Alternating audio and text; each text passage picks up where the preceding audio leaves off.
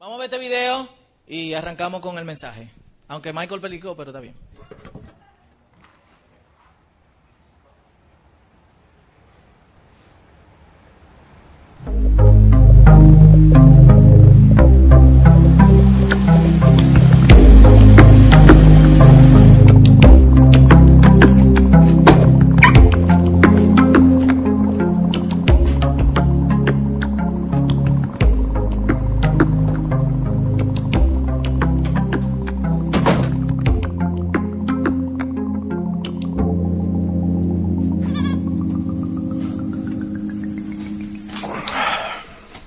Hello, Magnus. Hello? How are you? Fine. How are you? Fine, thanks. You going on holiday? No? I'm running away. Right, and uh, where are you going? America. Whereabouts? All over. Why do you want to go there? I know it's had a bad press recently, but it's a place that's taken my fancy. Right, well, fair enough.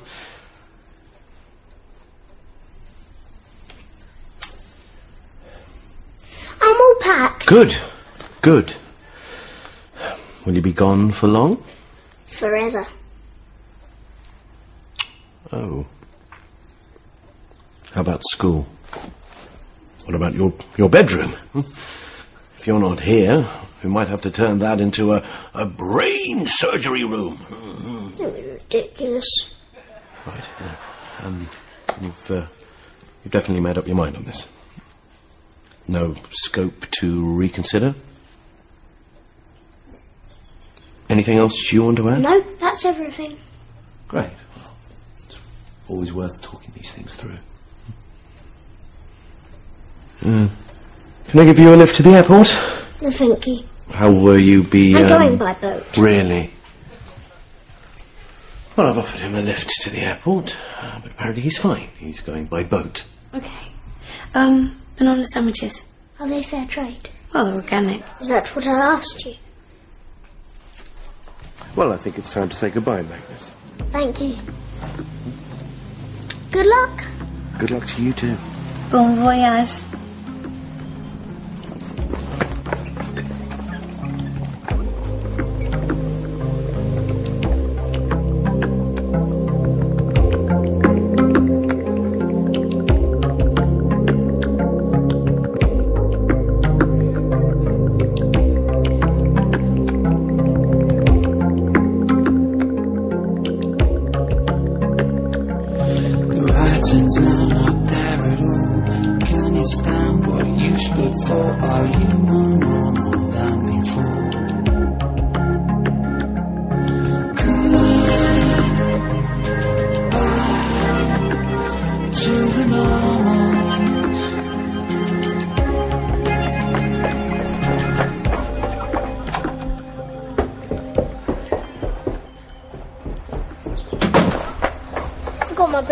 Bloody.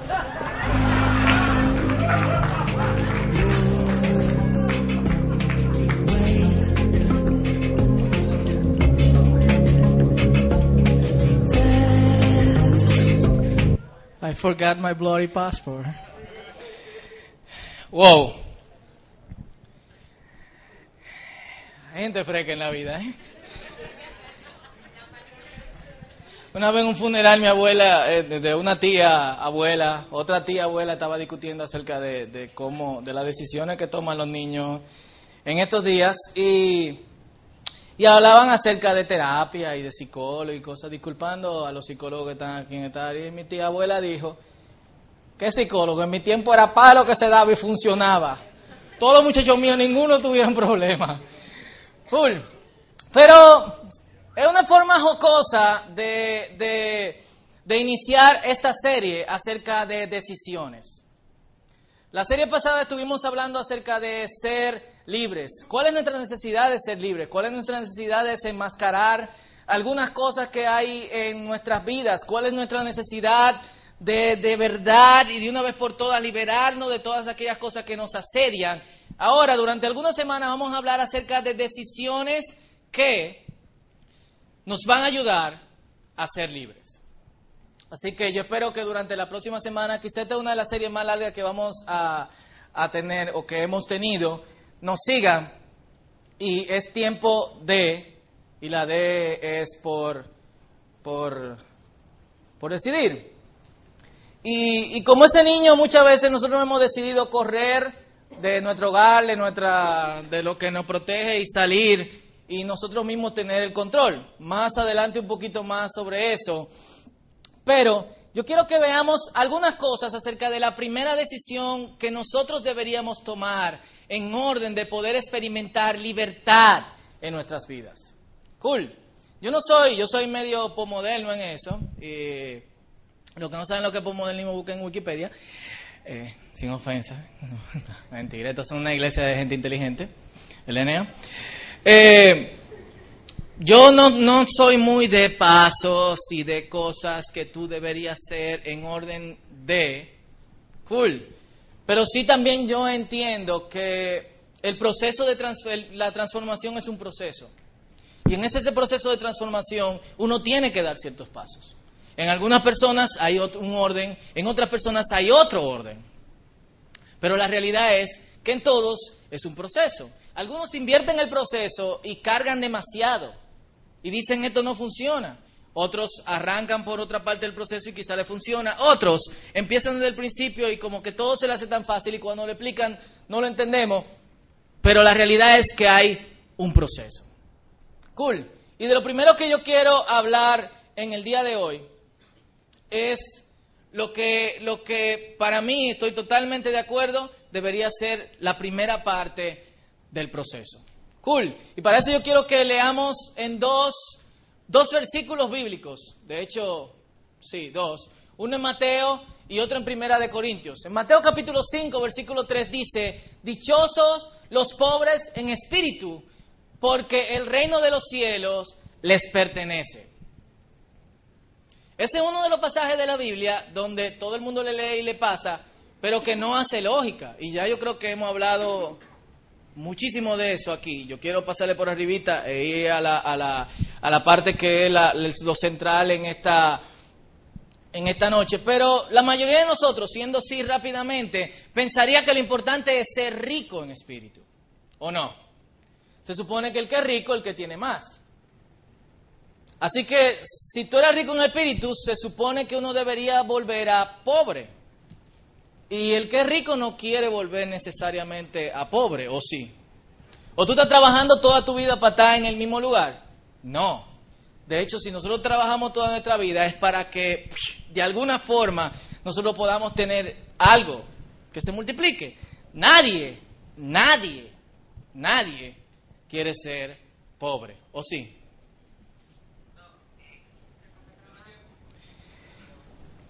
Alepo no quiere. Y en 2 de Corintios 8, 9 dice, ya conocen la gracia de nuestro Señor Jesucristo, que aunque era rico, por causa de ustedes se hizo pobre, para que mediante su pobreza ustedes llegaran a ser ricos. Cool. Y como nadie quiere ser pobre, y como tampoco en la iglesia se admite la, pobreza espiritual, nadie tampoco quiere admitir que es pobre. ¿O sí?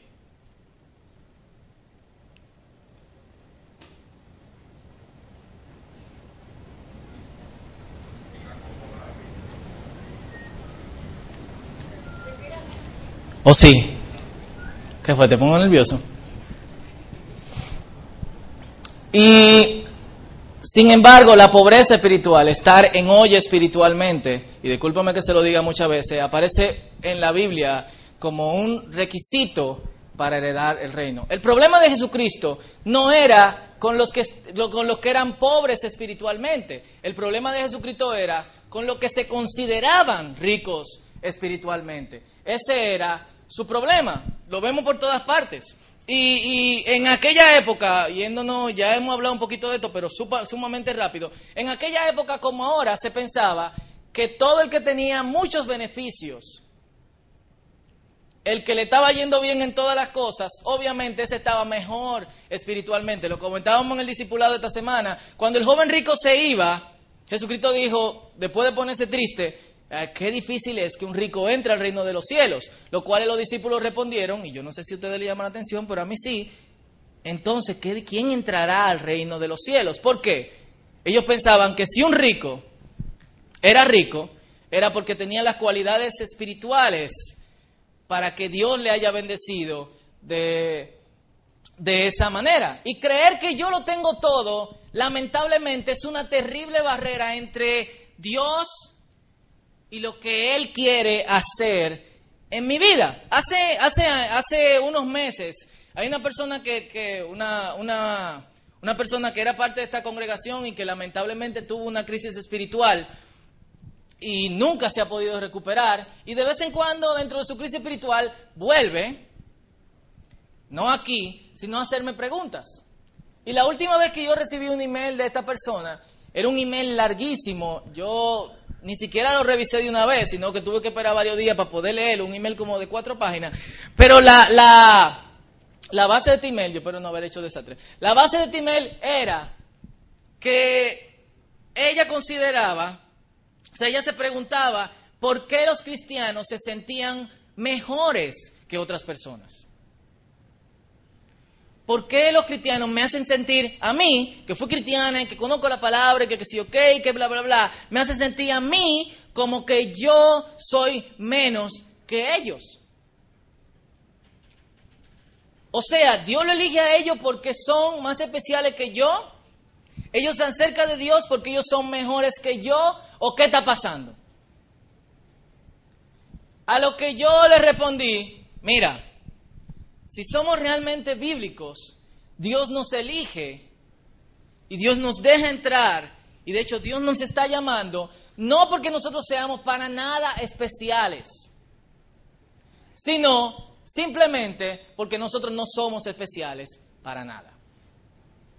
Es decir, que sentirte mejor que alguien porque Dios te ha llamado a ti o porque tú has aceptado el llamado de Dios es un símbolo gigantísimo de decadencia espiritual.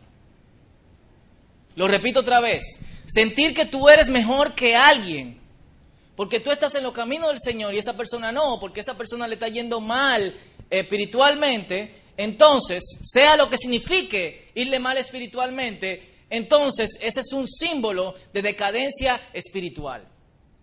De hecho, yo, yo, yo he experimentado eso, o sea, en, en, en, carne propia. Yo he visto que la gente que juzga esconde algo. Hay gente que a mí me ha dicho, lo, lo, lo, lo tengo que decir, cool, pero no, no hay ninguna, ninguna carga emocional ni nada por el estilo. Noel y yo nos hemos sentado con gente que no lo vemos como que se están integrando a la comunidad y lo que sea, y lo agarramos, lo sentamos y le decimos, ¿qué pasa? Yo siento que yo necesito, como que ya, ya yo pasé el nivel del círculo. Y yo, ajá, qué bien. Si yo estoy en otro nivel, yo, yo pasé a otro lugar. Ok. Bueno, todas las veces que quieras, eres bienvenido a este lugar. Eh, gracias por estar aquí y ya tú sabes, la puerta está abierta. Todas las personas que nos han dicho eso, todas, hoy no están en los caminos del Señor. Yo no estoy diciendo que hice del círculo usted un impío. Bueno, sí, pero no. pero, pero, el tú sentirte superior, el tú sentirte que tú eres más que alguien, sea quien tú seas, es un símbolo para mí full de decadencia espiritual. Las personas que, que, que en mi vida yo le he visto como más gigantes espirituales son las personas que se aproximan a ti con, con la mayor humildad, son sumamente discretas, pasan hasta desapercibidos. Los gigantes espirituales nosotros ni siquiera sabemos quiénes son porque nosotros nos impresiona lo que vemos con nuestros ojos.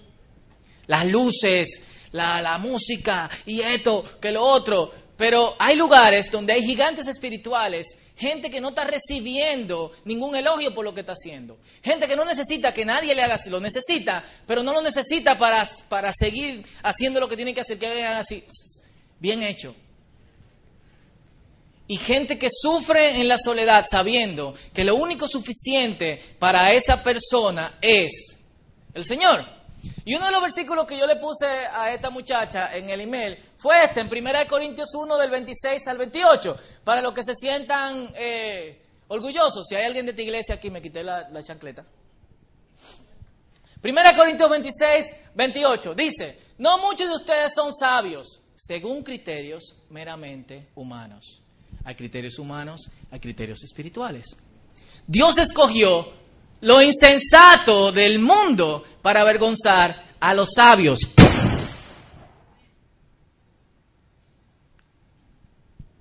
Y escogió los débiles del mundo para avergonzar a los poderosos. Nota al margen, asterisco. Está por ahí abajo, pero el PowerPoint no llega. El hecho de que él diga que Dios eligió a lo insensato para avergonzar a los sabios no significa que la sabiduría sea un símbolo necesariamente de decadencia.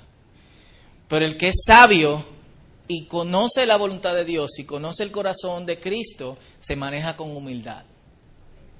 Y maneja su sabiduría como si mañana pudiese aprender otra cosa y como si no fuera la última bolita del mundo. También escogió a Dios lo más bajo y despreciado y lo que no es nada para anular lo que es. Es decir, y bueno, lo siento, tuve que darle esta mala noticia en el día de hoy. Una de las razones por la cual estamos aquí es porque no merecemos esto. De hecho, no hubiésemos llegado aquí por nuestras propias fuerzas. Dios tuvo que entregarse, como dijo Michael al principio, para que nosotros estuviésemos aquí. Y de hecho, no podemos continuar nuestra vida espiritual tampoco por nuestra propia fuerza. En Apocalipsis, hay una, hay una, usted va a encontrar siempre estos versos donde, donde Dios dice, ¿quién entrará el pobre de corazón, el limpio de mano, el que sé yo quién? Para el pobre yo haré esto, para el que sé yo quién. Jesucristo dice, el Espíritu del Señor está sobre mí porque me ha mandado proclamar la buena nueva para el pobre. Siempre el pobre es como el protagonista dentro de la historia de Dios. Mucha gente ha pensado que ser pobre es un símbolo de espiritualidad al máximo. Eso no es. Cuando la Biblia habla, y se lo digo en resumen, pobre en espíritu es alguien que necesita a Dios cada día. Y yo mañana lo necesito tanto como hoy. Hace muchos años, predicando sobre este versículo, yo, de hecho, una de las cosas que me, me inspiró a predicar sobre esto es ver la gente que tiene que vender día a día en la calle. Esta gente no depende de un sueldo. Estas personas no, no tienen una entrada fija mensual. Así que el que vende aguacate en la calle tiene que vender 5 o 8 o 10 o 20 aguacates para poder comer. Si no, no come. Eso es pobreza. Pobreza no es como hay algunos aquí que, ah, que yo soy pobre y que qué sé yo quién, pero tienen 250 pesos para ir al cine, 500 pesos para ir a comer, eh, vive no sé dónde y tu, tu, papá te presta el carro y tú tienes cuarto pecha de gasolina. O sea, no, o sea, nosotros no consideramos todito pobre porque no somos Bonetti ni Vicini. Pero hay una, hay una pobreza de otro tipo y es la pobreza de la gente que vemos muchas veces vendiendo en la calle. Si hay alguien que vende en la calle aquí en esta noche, no estoy denigrando tu profesión, te felicito porque te está, está trabajando en vez de estar robando. Pero esta gente tiene que vender a diario en orden de obtener lo que ellos necesitan. Y si usted le pregunta esta gente, tienen cuatro, cinco y hasta seis hijos. Pagan casa, algunos pagan luz, otros no. No se lo diga a nadie de la corporación. Su teléfono, todos tienen celulares, algunos tienen alcaberris. Pero, si no venden, no comen. El pobre en espíritu si no está en la presencia de Dios, no vive. No se siente grande, se siente que cada día necesita más. Y un ejemplo de esto, Cristo lo puso con dos gente orando. Siempre Cristo tiene dos protagonistas, un pobre en espíritu y un rico en espíritu. Y en, en, esta oración, el pobre en espíritu está diciendo, Señor, ten piedad de mí, pecador, ten piedad de mí, pecador, ten piedad de mí, ten piedad, Señor, ten piedad, soy pecador, ten piedad. Y de mí, Cristo, apiádate contra ti. Yo y mientras la música estaba en fondo de ti, estaba el otro tipo que decía, Señor, te doy gracias porque yo no soy como este tipo. Publicano, hijo del diablo. No se congrega, no diezma, no va a la iglesia, no hace esto, no hace lo otro. El otro estaba justificándose por sus acciones y Cristo estaba diciendo, y el otro se estaba justificando, no lo estaba justificando nadie, lo justificaba Dios. ¿Y qué pasó? Dijo Cristo, adivinen quién sale justificado cuando salen de la puerta del templo. El que no podía levantar su cabeza porque se sentía que necesitaba más y más de Dios, que no era digno de Dios. Así que tengan mucho cuidado con la arrogancia espiritual. Y en Apocalipsis hay esta contradicción. Le, le hablan a la iglesia de Esmirna y le dicen, hey, tú piensas, full, tú piensas que tú eres pobre, pero tú eres rica. Y le hablan a la iglesia de la Odisea y le dicen, tú piensas que tú eres rica, pero tú eres pobre. ¿Qué tú eres, pobre o rico? Y es un problema de control.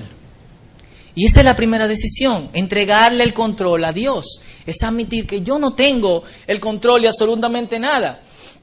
Y Tim Keller, un, pastor en presbiteriano de una iglesia en Manhattan, magistralmente, como nunca yo, yo lo había visto, expone la parábola que nosotros conocemos como la parábola del hijo pródigo.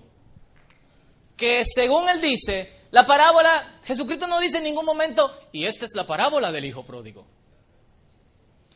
Dice el hijo pródigo porque lo dice en nuestra Biblia título que la gente pone para que para ayudarnos a, a- saber de qué es la historia. Él dice, la historia no se trata del hijo pródigo, sino que se trata de los dos hijos. ¿Por qué? Porque un hijo no quiere estar bajo el control del padre. ¿Y qué hace? Pide todo, lo, todo su herencia y le dice, me voy. Y se va del control del padre. Pero el otro hijo a lo contrario, y el que, el que quizá nosotros podamos creer que ese hijo era el que estaba bien, ese hijo se justifica. ¿Por qué? Porque yo te obedezco, porque yo estoy aquí. Y él huye del control del padre tratando de complacerlo. Y él lo complace en orden de qué? De poder controlarlo. Yo estaba ayer pagando eh, Sky Max, que es un servicio telefónico que, que pagamos para llamar a Argentina, y había un señor mayor como de 60 años que tenía una hija, dos hijas, parecen gemelas. Y esto, esto es lo más cómico que yo he visto en una oficina de, de, de, pago de factura después de que alguien quiso entrarme a trompar porque yo era el primero en la fila. Y la jevita primero se acerca al papi y dice, papi, papi, parece que ya fueron con el papá para que el papá le diera permiso para algo. Papi, tú sabes que fulanito se va a Italia, entonces yo quiero que, que tú, por favor, eh, me dejes una parrillada que hay esta noche en su casa. Es hasta las dos y media, hasta las tres, papi. El papá, sí, sí, sí. Y viene la otra y dice, papi, mira, hay algo muy ápero que yo vi, que yo me quiero comprar. ¿Por qué tú no me lo compras, papi? Que sí, que el papá, sí, sí, sí, sí, sí. Al papá, yo la próxima vez no salgo con esa muy...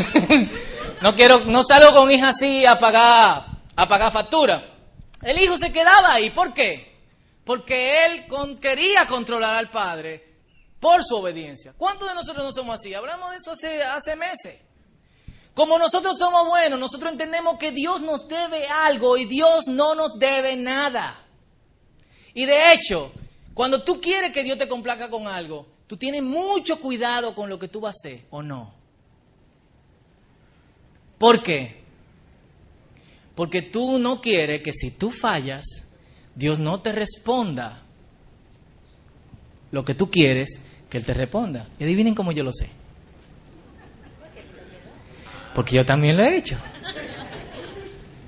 Yo estaba en ese momento donde, por alguna otra razón, yo tengo mucho cuidado donde miro, que toco, que hablo y que pienso, porque yo quiero que Dios me responda algo. Está aquel, dice Tim, que se aleja de Dios porque no quiere que Dios lo controle, y está aquel que como no quiere que Dios lo controle, hace todo lo que Dios quiere que él haga en orden de sentirse que de alguna u otra forma puede tener el control de Dios. está el hijo menor y está el hijo mayor. Y el pecado está en decirle a Dios, ¿qué pasó? Ah, ok. No te necesito. Unos se lo dicen huyendo de Él, otros se lo dicen justificándose por sus propias acciones. Tú no tienes el control, yo me fui, tú no tienes el control, yo hago todo lo que tú me dices, no me joda. Y no se quillen conmigo, pero es lo que muchos le decimos a Dios. Y puede correrle Dios tanto guardando las reglas como rompiéndolas. Uf. Y en nuestra riqueza hay cosas que impiden el cambio.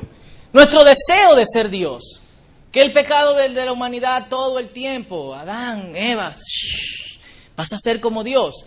Y nuestro deseo de suplantar a Dios. Si nos analizamos bien, son dos cosas que pueden estar presentes en cada uno de nosotros.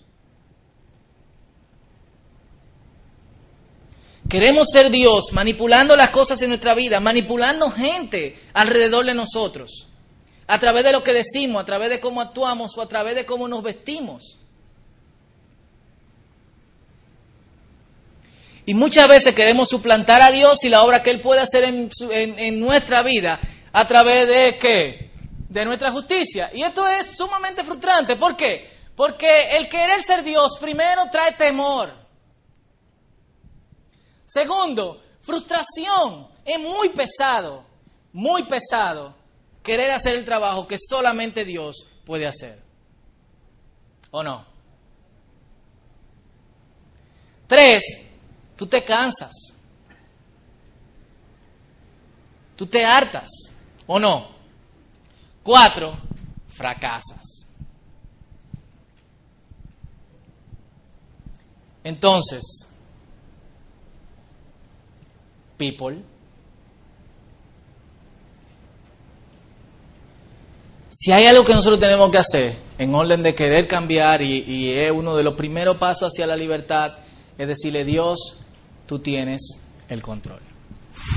Ahora, eso es más difícil de lo que ustedes se puedan imaginar. Yo estoy en el ministerio a tiempo completo. Yo lucho con eso todos los días.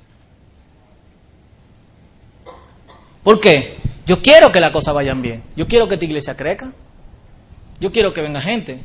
Yo quiero que la gente no se vaya. Yo quiero que la gente se sienta bien, que se sienta en, en comunidad. Yo quiero que la gente cuando entre diga, wow, qué, qué iglesia más ápera. Y a veces yo quiero que la gente diga también, qué pastor más ápero. Tengo que, que confesar que a veces fallo. ¿Y qué hago? ¿Y qué hemos hecho durante mucho tiempo? Controlamos por programación. Y cuando la gente se siente mal, la cambiamos. Y ponemos luces. Y música chula. Y un tigre que predica en chancleta. Pero como Dios es que está en control, esas cosas nunca resultan. Y esas cosas no cambian, gente. Pero le hemos tenido que aprender a través de muchas, muchas fallas. Fallas que nos han causado temor. ¿Estamos haciendo lo que es correcto? Fallas que nos han causado frustración. Mierquina, esto no funciona. Fallas que nos han traído fatiga, nos cansamos porque nos decimos, Mierquina, ¿y qué es lo que funciona con esta gente? Y por último, hemos también fracasado. Para tener que aprender que lo único imprescindible en este lugar es la presencia de Dios. Y aún así, vivir día a día, a través con, o sea, con eso, es sumamente difícil. Porque cuando tú le das el control a Dios, tú te encuentras en, en, en, en la siguiente dificultad. Tú dices, ok, ¿hago o no hago? ¿Cuál es la parte de Dios? ¿Cuál es la parte mía? Si se supone que Dios es el que tiene el control y yo no soy el que controlo, entonces no debería yo de sentarme y dejar que Dios sea que haga todo lo que tiene que hacer. Pero espérate, si Dios hace todo lo que tiene que hacer, eh, Entonces, ¿cómo avanzo espiritualmente? Y uno se encuentra en ese tipo de lucha y la respuesta a esa lucha, a esa la respuesta a, a toda la pregunta, ¿qué hago? En, en, en este tipo de situación donde yo quiero entregar el control a Dios, pero no sé cuál es mi parte y cuál es la parte de Dios, la respuesta es sí.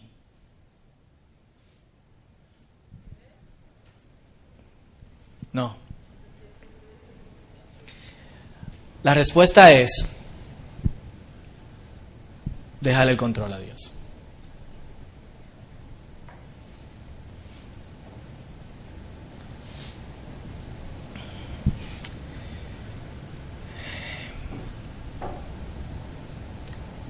Hay mucha gente que tú podrías impresionar siendo el ya veneno de la vida espiritual.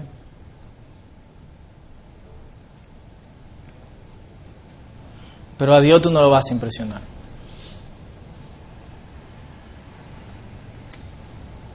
Y para seguir con los pensamientos de Tim Keller, él dice, en la Biblia no hay bueno ni malo, hay gente que corre de Dios.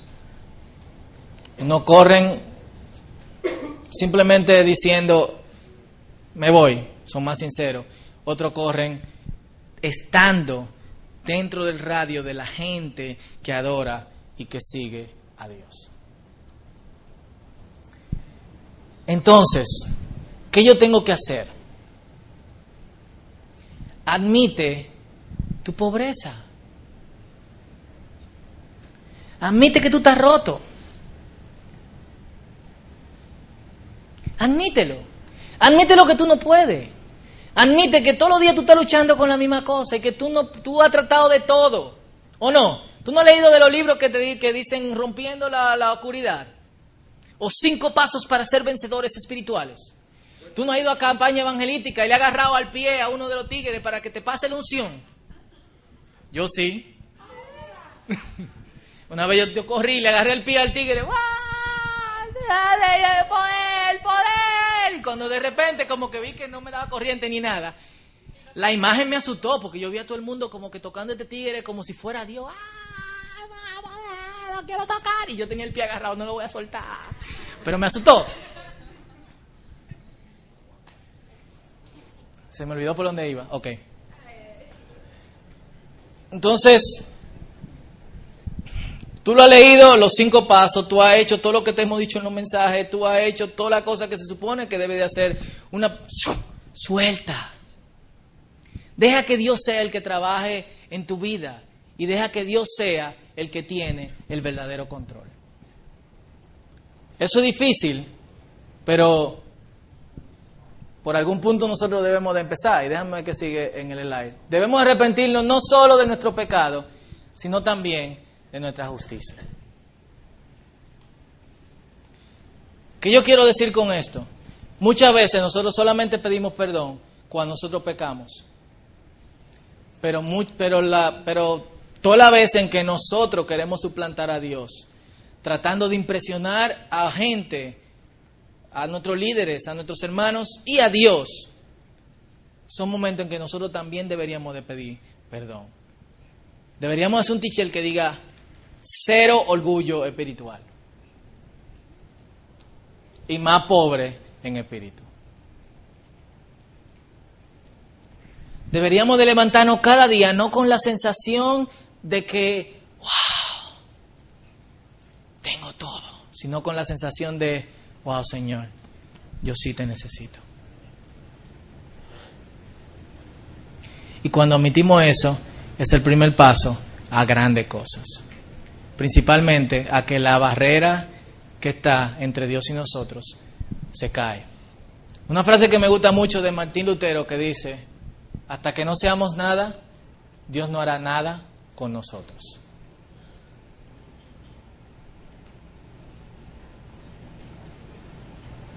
Hasta que no seamos nada, Dios no hará nada con nosotros.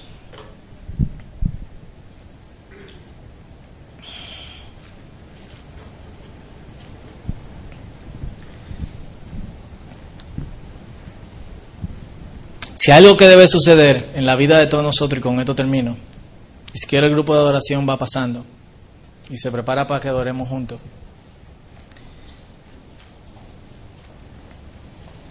es transformación.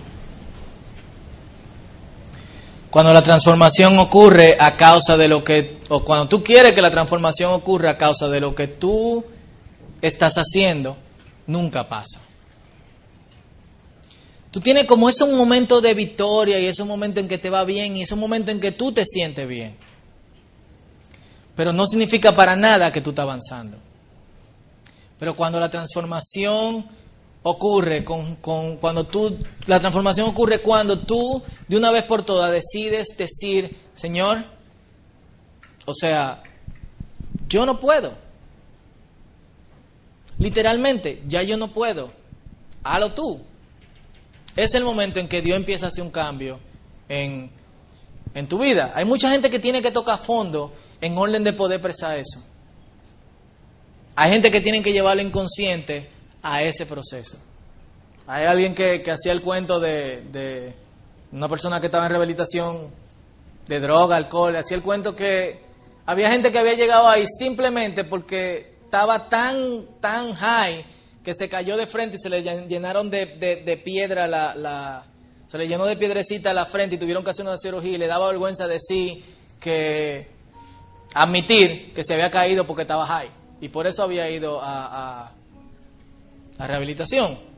Muchos de aquí saben la historia de mi papá. Mi papá era un alcohólico, pero full.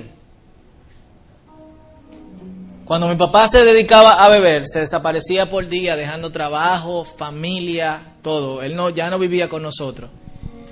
Y cuando tú encontrabas a mi papá, que nosotros lo, lo, lo, lo teníamos que bañar y limpiarlo de vómito y de toda la cosa, los pantalones estaban tan sucios que, que cuando nosotros se los quitábamos caían parados así. De verdad.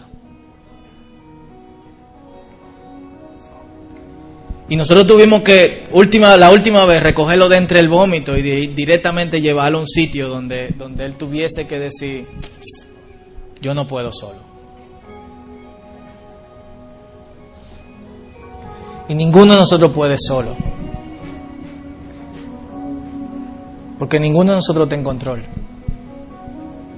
Solamente Dios puede llegar a la raíz del asunto. Yo quiero que inclinemos nuestros rostros.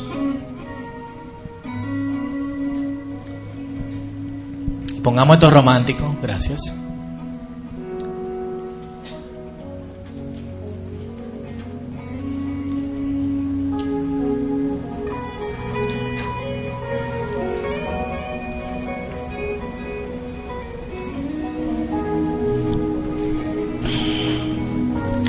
¿A qué parte de la pobreza tú le temes?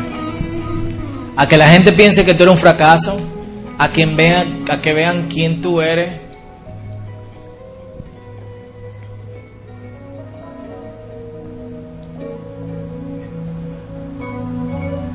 O simplemente a que vean que tú no estás tan de pie como tú siempre pretendiste que tú estabas.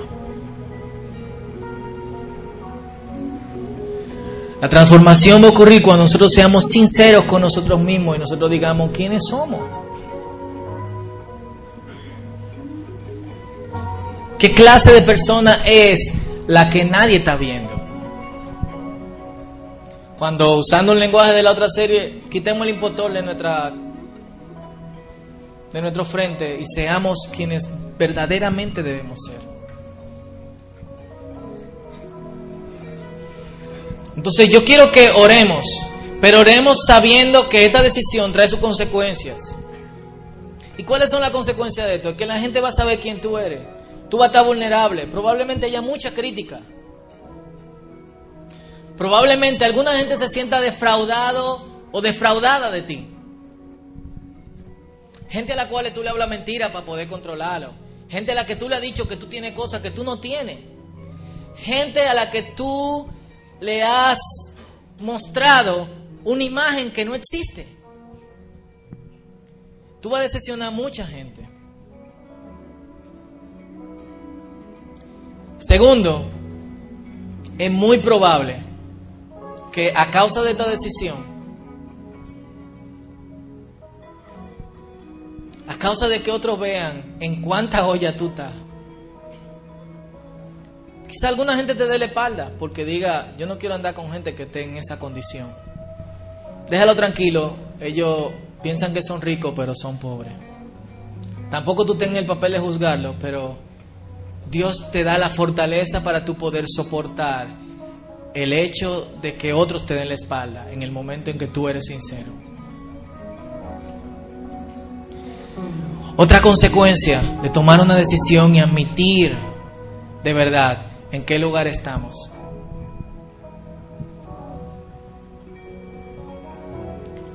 Es que probablemente por un tiempo caminemos con un poquito de vergüenza, como Adán y Eva que se escondieron detrás de la rama y cuando Dios lo buscó dijeron, ¿por qué se escondieron? Porque estábamos desnudos.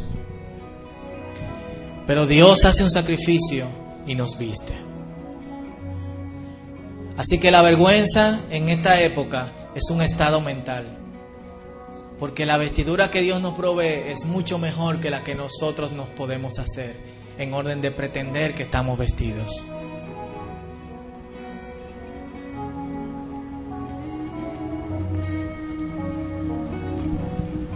Uno, mucha gente va a ver quién tú eres. Dos, mucha gente te va a dar espalda. Tres, te va a dar vergüenza. Pero eso es igual a que Dios va a empezar a hacer un trabajo que nunca antes había, había pasado en tu vida.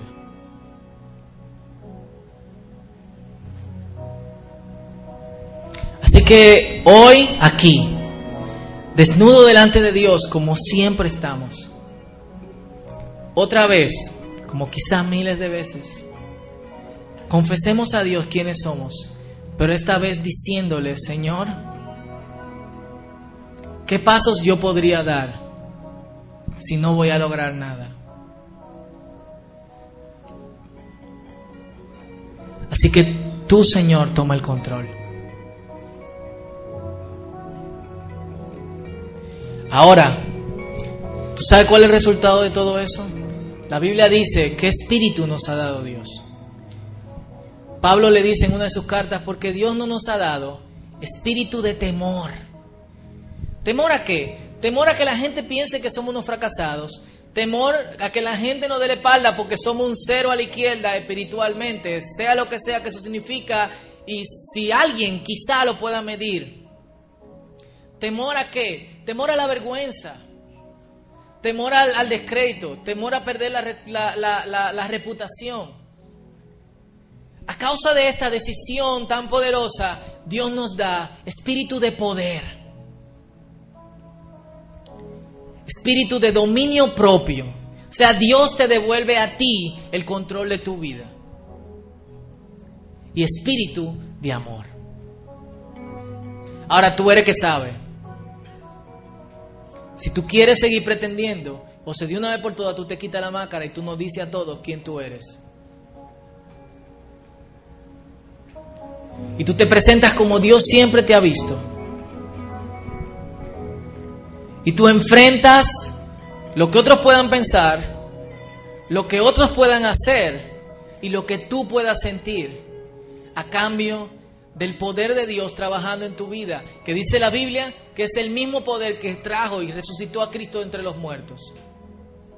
A cambio de dominio propio, el control que tú siempre quisiste tener pero no tuviste porque corriste y lo gastaste todo. O porque tú tuviste en la casa y de repente Dios viene y le entrega todo al tipo que salió huyendo. ¿Cómo es eso? ¿Cómo este que está más mal que yo está mejor? El control que nunca tú tuviste, entonces Dios te lo da en dominio propio. Y encima de todo eso, un amor que sobrepasa todo entendimiento. Así que yo no quiero que desperdiciemos este momento. Yo sé que ya son las nueve y a esta hora ya estamos en anuncio o lo que sea. Abre tu corazón a Dios y dile, Señor, yo no quiero el control, tómalo. Tómalo tú. Yo no quiero miedo. Yo con tu poder voy a enfrentar la vergüenza. Con tu poder voy a, enfrentar lo que otros piensen. Con tu poder voy a enfrentar los que me dan la espalda.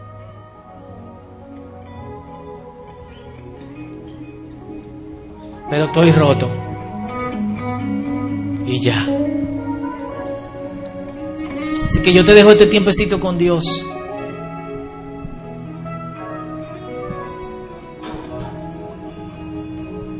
Amén.